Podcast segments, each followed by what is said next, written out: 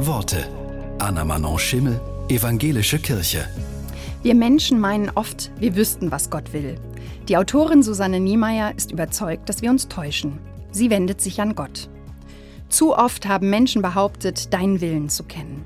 Und dann sind sie in den Krieg gezogen, haben Frauen verbrannt, die sie Hexen nannten, haben anderen ihre Liebe verboten. Zu oft haben Menschen Ungerechtigkeit gerechtfertigt mit dem Hinweis, dass du es so willst. Zu oft haben Menschen deinen Willen für ihren Hass benutzt. Wenn du einen Willen hast, dann wurde er tausendfach missbraucht. Wenn du einen Willen hast, dann glaube ich, du willst nie, niemals nie einen Menschen klein machen. Lass dir nicht einreden, dass du so bist. Es gibt viel Leid auf dieser Welt. Das meiste davon ist menschengemacht.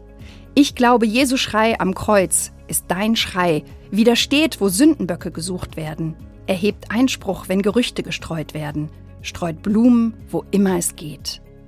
Du richtest jeden geknickten Halm auf. Wir können deine Menschen sein, die dir dabei helfen.